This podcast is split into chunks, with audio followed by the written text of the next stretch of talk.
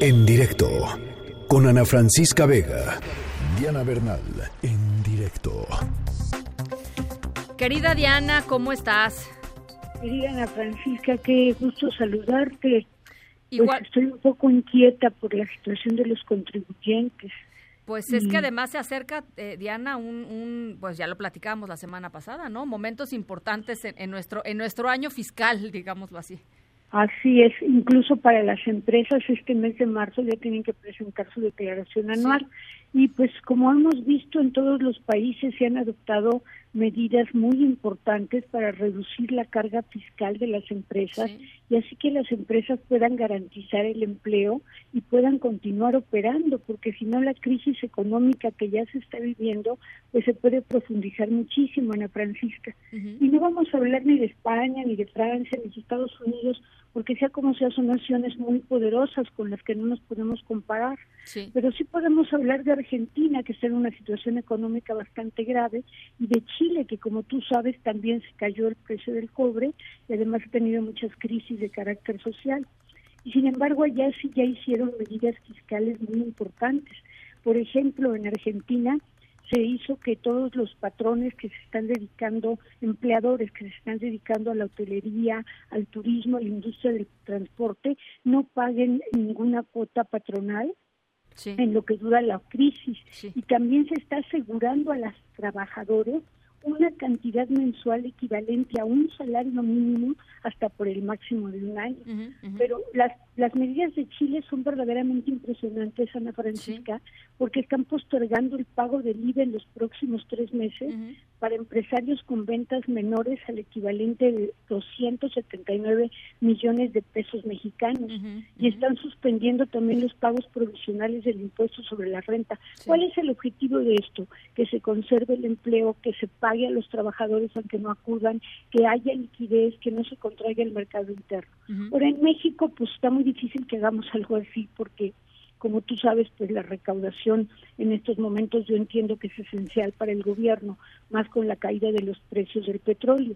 Pero el día de hoy el Consejo Coordinador Empresarial pues ya publicó un comunicado donde yo creo que sí hay tela de donde cortar, Ana Francisca, y creo que algunas medidas que pudiera tomar y que urge que tome el gobierno federal podrían ayudar a que la economía pues no sufra una contracción tan grave o por lo menos a mantener el consumo, inversión y el empleo. sí, sí, adelante, adelante Diana. Allí te comento que lo que es muy importante, creo que es una medida que están pidiendo todos y que yo con mi experiencia valo plenamente, es la deducción inmediata de inversiones. O sea que cualquier bien, maquinaria, vehículo, cualquier insumo que compres para invertir en este año se pudiera deducir al 100% de los, los ingresos que tienen los contribuyentes.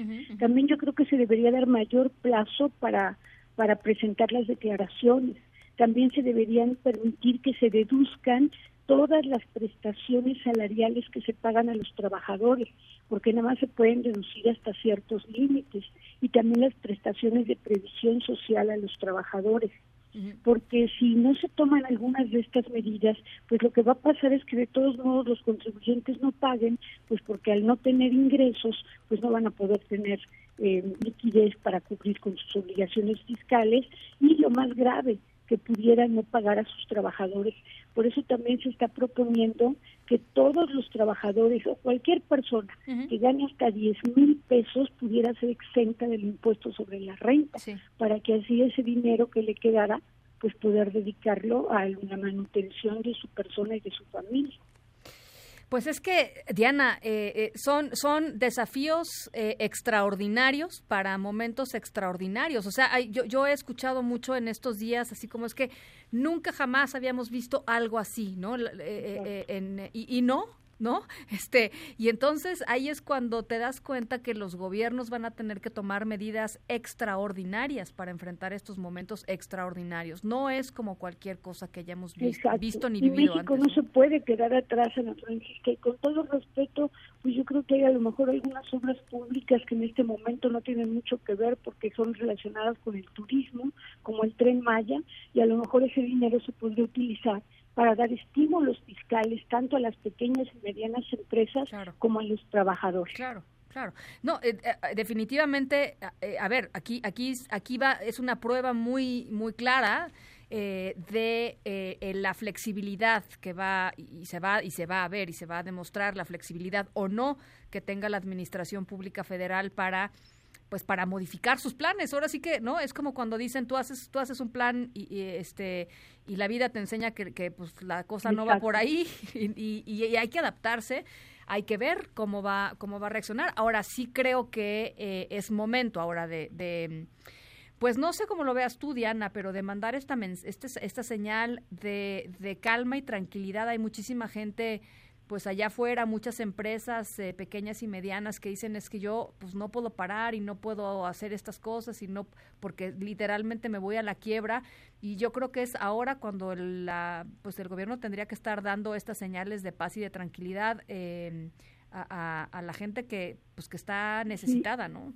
Fíjate, Ana Francisca, que por ejemplo en Chile el presidente Piñera propuso que sea deducible cualquier gasto que hagan las empresas para que sus trabajadores, en el caso de que se pueda, trabajen por vía remota. Sí. Están haciendo deducibles todos los gastos para enfrentar la contingencia.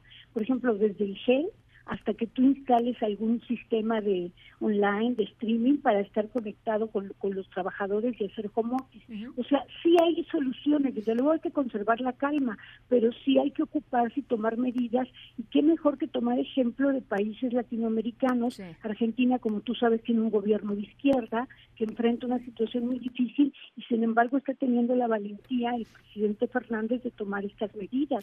Y Chile, si bien es de derecha, pues tú sabes que enfrenta también una crisis gravísima y también están tomando este, estas medidas. Entonces yo creo que deberíamos ocuparnos, en lugar de preocuparnos, pero sí tomar ejemplo de otras naciones latinoamericanas con las que tenemos muchas cosas en común.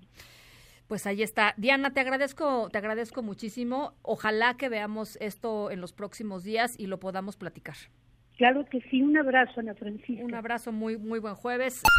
En directo, con Ana Francisca Vega.